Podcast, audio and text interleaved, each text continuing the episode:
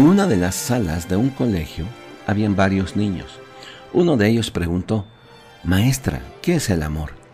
La maestra sintió que la criatura merecía una respuesta que estuviese a la altura de la pregunta inteligente que había formulado. Como ya estaban en hora de recreo, pidió a sus alumnos que dieran una vuelta por el patio de la escuela y trajesen lo que más despertase en ellos el sentimiento del amor. Los chicos salieron apresurados y cuando volvieron la maestra les dijo, quiero que cada uno muestre lo que trajo consigo. El primer alumno respondió, yo traje esta flor, ¿no es linda? Cuando llegó su turno, el segundo alumno dijo, yo traje esta mariposa. Vea, maestra, el color de sus alas. La voy a colocar en mi colección.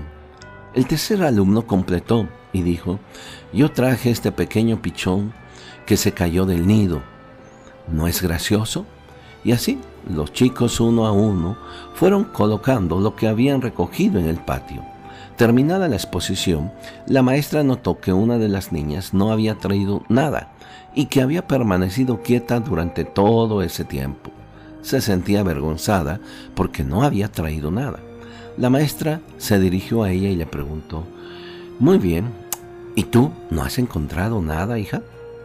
La criatura tímidamente respondió, Disculpe, maestra, vi la flor y sentí su perfume. Pensé en arrancarla, pero preferí dejarla para que exhalase su aroma por más tiempo.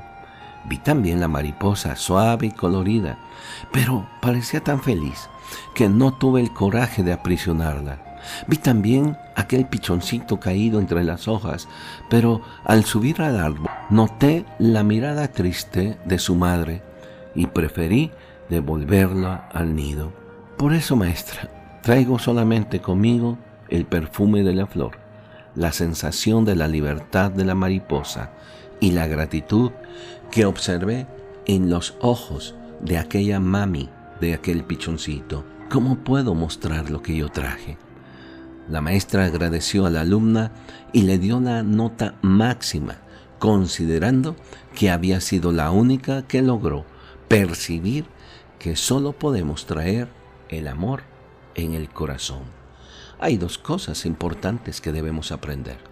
La primera es tener la capacidad de expresar el amor a quien nos rodea. Y la segunda, el tener la humildad de recibirlo, no como una actitud de ser merecedores de él, sino por el contrario, sencillez por ser depositarios de ese amor. Y una cosa más, el más grande amor que podamos experimentar es el amor de Dios. Es aquel que Jesús expresó en aquella cruz del Calvario hace más de dos mil años, muriendo en nuestro lugar, tomando nuestro lugar y expresando todo el amor que el Padre Celestial tiene para con cada uno de nosotros. Gracias por su atención.